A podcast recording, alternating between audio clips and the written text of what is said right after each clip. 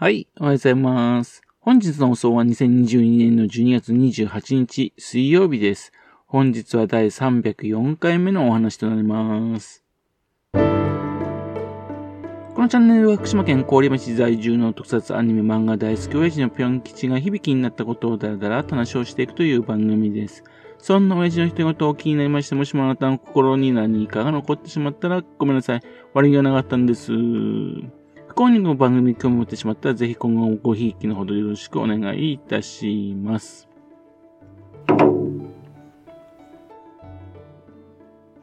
県内にもですね、面白い人がいますよね。えー、今回ね、話をしようとのね、あの、岡田峰幸さんという方をね、お話ししたいと思ってるんですね。この方は歴史研究家の方なんですよ。福島県のね、歴史についてね、一生懸命調べてる方なんです。ですけどもね、福島県の方じゃなくてね、えっと、山梨県の方なんですね。1970年生まれの方なんですね。福島県の歴史が好きでね、本当に調べて調べて、それをどんどんどんどん発信してる方なんですね。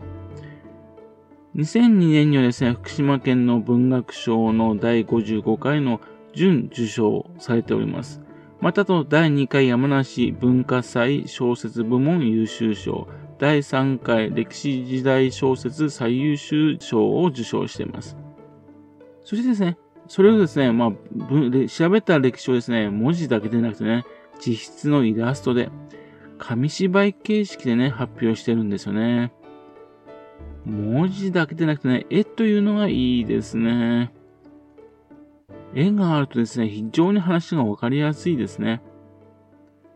岡田さんですけどもね、福島大学のね、行政社会学部卒ってことでね、福島大学に入学したからね、福島県を調べ始めたんでしょうかね。ですけどもね、山梨県生まれってことでね、まあ、小さい頃からですね、武田信玄、ね、それをですね、身近に感じていたらしいんですね。歴史が好きな人ってそんな感じなんでしょうかね。大学を出た後ですね、一旦山梨県の方に戻りまして仕事をしていて、2001年からですね、歴史研究家としましてね、で、福島県に戻ってきたらしいんですよ。2007年からね、講師と呼ばれるようになってきたんですね。ところが2011年ね、震災でね、家を失うっていうようなね、えー、ことに起きてね、くじけそうになりながらもね、自分が調べた福島県の歴史ね、そういったことを伝えていてね、で、まあ、伝えることによってですね、まあ、住んでる人たちがね、福島の人たちが、えっ、と、元気づけられると。ね、自分たちが素晴らしいところに住んでいるってね、自信を持てるようになると。これが福島のね、えっ、と、復興につながるってことね、それで行ってるそうなんですよ。素晴らしい活動ですね。これまでもね、県内の歴史を調べた人はいますけどね、まあ、こんなか絵とかいう感じでね、というんで表現している人はね、珍しいですね。いや、素晴らしいです。自分はですね、あんまり個人的にはね、あんまり歴史深くないんですね。あんまり興味がないっていうかね。若い時はと特にそうでしたね。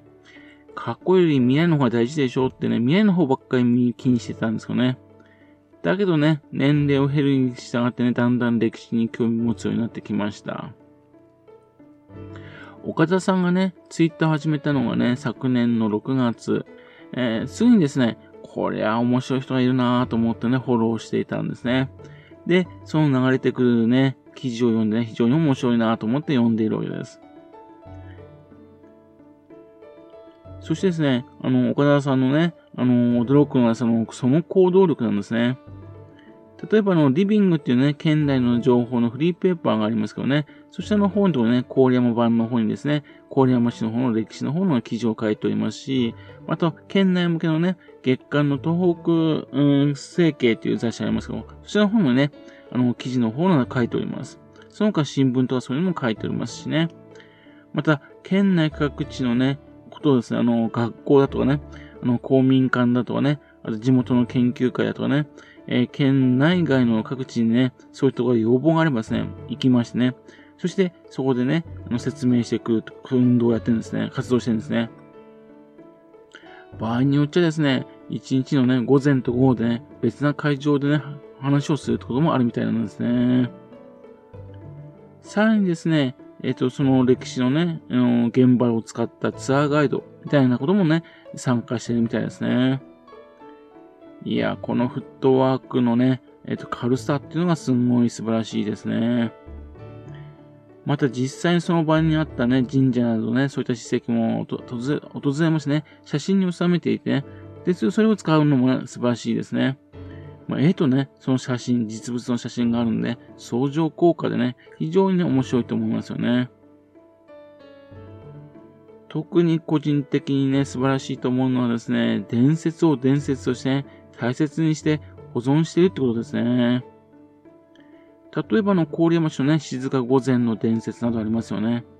まあ、県内あちこちにもね、実際の歴史とね、異なるね、歴史がありますよね。正しい歴史からね、無視されているような歴史です。それをですね、無視するんでなくね、それを大切に残しつつですね、自分の解釈などを入れてね、研究されているところが面白いと思いますね。またですね、個人的に小気味いいなと思うところですね、郡山市って歴史がない、歴史がないってね、郡山市たち言うんですよ。ところがですね、その郡山市の歴史をですね、どんどんどんどんね、見つけてね、発表してるんですね。そこが小気味いいんですね。郡山市はね、朝霞開拓ができてからね、町になったっていうね、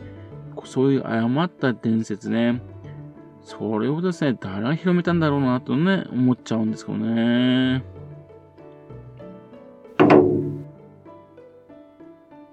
紙芝居形式と言いましたがね、現在はね、それをプロジェクターに使ってあの発表されてるみたいです。というわけでね、以前はね、あの、紙芝居形式だとね、30枚がね、上限だったんですが、今ね、100枚ぐらいのね、スライドも使うこともできるらしいんですね。で、紙芝居と言いましたけどね、まあ、紙芝居ってことは本当に芝居の一種でありますからね。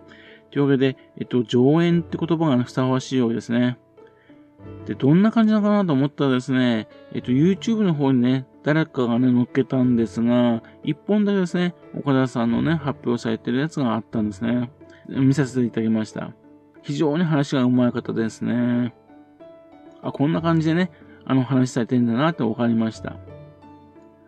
最近ではですね、田村市の方でなんかね、若い人たちがね、小田さんの紙芝居を使ってですね、自分たちでもね、紙芝居をね、使ってね、大滝丸の上演などをするようになってきたらしいんですね。いいですね、こういう動きね。都会のものをですね、持ってきてですね、なんかそれをやりましてね、そのまねっこをしましてやるっていうんじゃなくて、地元のところでね、自分たちでね、作ったもの、そのやつを見せるって感じですからね。こういったのが大事ですよね。そう、あと昨年はですね、あの、福島市の方でね、その紙芝居の絵などのね、展示会なども行ったようです。またと、読む紙芝居としましてね、えっ、ー、と、その作ったものですね、本としてもね、で発行してるらしいんですね。まあ、発行と言いましてもね、14ページぐらいのね、コピー本のようですね。でも、それでいいと思うんですよね。えっ、ー、と、どんどん新しい情報が入ってくればね、中身に入れ替えられますからね。でもで、でき、できましたらね、ぜひともそれをね、えっ、と、郡山市とかね、そういうところの図書館の方にね、ぜひとも入れていただければなぁなんて思うんですね。そうすればね、さらに多くの人の目に触れるかなと思うんですね。またあと、せっかくスライドにしているんであったら、その後ですね、そのまた映像にできますかね、できれば YouTube とかそういうのを発表してくれるとね、個人的には嬉しいなぁなんて思うんですね。というわけですね、来年はですね、ぜひともですね、岡田さんにお会いしましてね、その紙芝居をね、鑑賞したいと思っておりです。また、その本をね、手に入れたいなと思っているところなんですね。しかし問題はですね、岡田さんのね、その紙芝居の公演、それはいつあるかっていうのはですね、全然どういう風にしてね、情報を集めればいいかっていうのはわかんないんですね。いいつもね、ツイッターの方でね、今回今日はありましたって発表でね、えっと、今度どこでやるかとかそういう話はないんですね。というわけでね、ぜひともその情報を集めてね、そのうち見に行きたいなと思っております。楽しみです。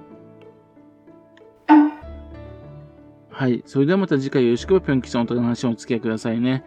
本日もお聴きくださいまして誠にありがとうございました。